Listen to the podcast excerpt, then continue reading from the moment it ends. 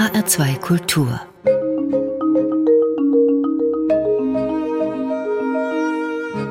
Hörbuchzeit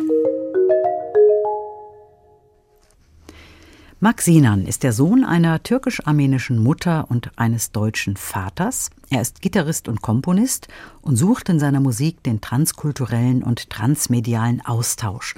Er schreibt groß angelegte Werke wie zum Beispiel sein Oratorium Gleißendes Licht. Jetzt hat er Anfang des Jahres einen ersten Roman veröffentlicht, den er ebenfalls Gleißendes Licht genannt hat. Darin thematisiert er, wie in seiner Musik, politische Themen, die auch mit seiner Heimat Armenien zu tun haben. Es geht um Täter, Opfer und Völkermord. Und dieser Debütroman liegt auch als Hörbuch vor.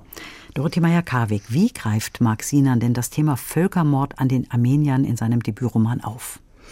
Ja, es geht hier um eine Familiengeschichte, die wirklich auch Ähnlichkeit mit seiner eigenen hat. Diese Familiengeschichte wird in vielen Zeitebenen erzählt, die immer wieder miteinander abwechseln. Das reicht von den Zehnerjahren des 20. Jahrhunderts in der Türkei über mm, das München der 80er Jahre bis in die Gegenwart. Und im Mittelpunkt steht Kahn. Kahns Mutter stammt aus der Türkei, der Vater ist deutsch und der Junge wächst in einer Reihenhaussiedlung in den Außenbezirken von München auf, in den 80er Jahren eben. Aber der Roman beginnt 1915 mit einem Erlebnis von Kahns Großvater Hüseyin, der als 15-Jähriger als Ruderer auf dem Bosporus in Istanbul arbeitet. Eines Tages muss er Soldaten rudern, die 14 Jungs so im Alter von vier bis zehn Jahren bei sich haben. Es sei ein Gefangenentransport, heißt es. Und da hören wir mal rein. Etwas später liegen sie im offenen Wasser und anstatt nach rechts Richtung Südwesten, also Ordu zu steuern, hat der Steuermann das Ruder gerade gestellt und sie sind direkt aufs Meer gefahren, nur fort vom Ufer. Die Riemen klappern gegen die Bordwand. Hussein liest mit dem Auge die Küste. Links hinter der kleinen Moschee des heillosen Muezzins geht es hoch nach Kusmahalle. Wenn er bald genug Geld vom Tabakhandel angehäuft hat, will er diesen Hügel kaufen und ins Geschäft mit Haselnüssen einsteigen. Das steht fest, denkt Hussein noch und reißt im nächsten Augenblick die Schultern zu den Ohren, weil er erschrickt vom dumpfen Schlag ins Wasser als würde ein schwerer Stein fallen gelassen. Das Boot schwankt heftig, und doch wagte er es nicht, sich zu regen. Was ist das für ein unerhörtes Geräusch? denkt er, und sofort nochmal. Der nächste Schlag, wie eine tiefe Hochzeitstrommel, und dann der Klang von Wasser, das sich über dem in den Fluten versinkenden Körper schließt. Vierzehnmal wiederholt sich der Schlag, und Hussein fragt sich, wie sie so still sind, die Kinder, wenn sie die anderen in den Fluten verschwinden sehen, um schließlich selbst hinterherzugehen. Und warum sie sinken, sinken, sinken, wie Steine. Ja, es sind armenische Jungs, die hier umgebracht werden. Das war ein Ausschnitt aus dem Beginn des Romans von Mark Sinan, Gleißendes Licht, und wir hörten als Interpreten Tim Saifi. Ja, das ist ganz schwer auszuhalten mhm. hier im Hörbuch. Der Autor, der erspart einem wirklich nichts. Das ist ein sehr brutaler Romananfang. Ja, wobei wir erstmal keine weitere große Einordnung bekommen, so wenig wie der junge Hussein eben selbst, der ohne es zu ahnen in dieses Verbrechen mit reingezogen wurde. Jetzt sprachen Sie ja von mehreren Zeitebenen. Wie fügen die sich äh, zu dieser Szene?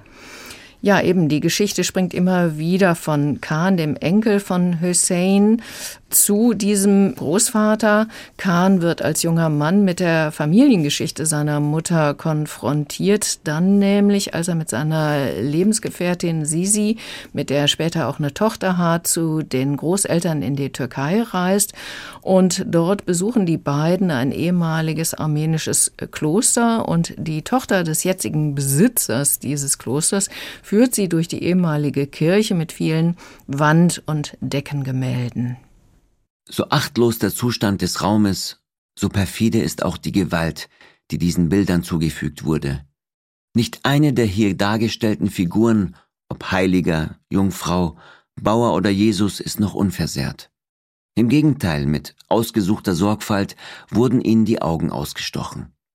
Mit spitzen Gegenständen gebohrte Krater übersehen die Malerei bis tief in den Stein unter den Fresken. Die Wände sind allesamt zerkratzt von feindseligen Inschriften. Das Mädchen beobachtet die Wirkung, die der Raum auf Sisi hat. Nach einiger Zeit spricht sie weiter. Hannem Effendi, meine Dame, wenn ich Ihnen noch erläutern darf, wie man an den Bildern sieht, handelt es sich bei dieser Kirche um einen Ort der Gawusch, der Ungläubigen. Kahn fährt fort, bruchstückhaft zu übersetzen. Sisi hält den Blick auf ihn gerichtet. Immer wenn jemandem aus der Gegend etwas Unvorhergesehenes zustößt, liegt die Ursache in den Malereien dieser Kirche. Deshalb wollte mein Vater die Bilder auch abschlagen, aber ein Beamter unserer unseligen Regierung hat ein Auge auf das Kloster geworfen und ihm gedroht, ihn zu enteignen, wenn er diesen Stall nicht als Museum zugänglich macht. Allah razı olsun. Gott sei Dank sollen wir Eintritt dafür verlangen und dem Beamten jeden Monat etwas davon abgeben. Es entschädigt uns ein bisschen für den Verlust meiner Mutter, die vor ein paar Jahren an Krebs gestorben ist. Dafür hat Vater diesen Jesus hier, sie zeigt auf die Figur, die Augen ausgekratzt. Denn ihm war im Traum erschienen, dass Jesus für den Tod meiner Mutter verantwortlich ist. Ja, spätestens in diesem Moment weiß Kahn, dass er die Familiengeschichte, seine eigene Familiengeschichte erkunden muss, äh, die mit dem Völkermord auch verwoben ist. Nicht nur durch den Großvater Hüseyin, der ungewollt dem Mord an den armenischen Kindern beiwohnen musste, sondern auch durch die armenische Großmutter, die Hüseyin später heiratete. Und diese Großmutter war gerade mal sechs Jahre alt, als die Eltern mit ihrem Sohn fliehen mussten die Kleine aber, also das Mädchen, aber zurückgelassen haben. Warum haben Sie das gemacht?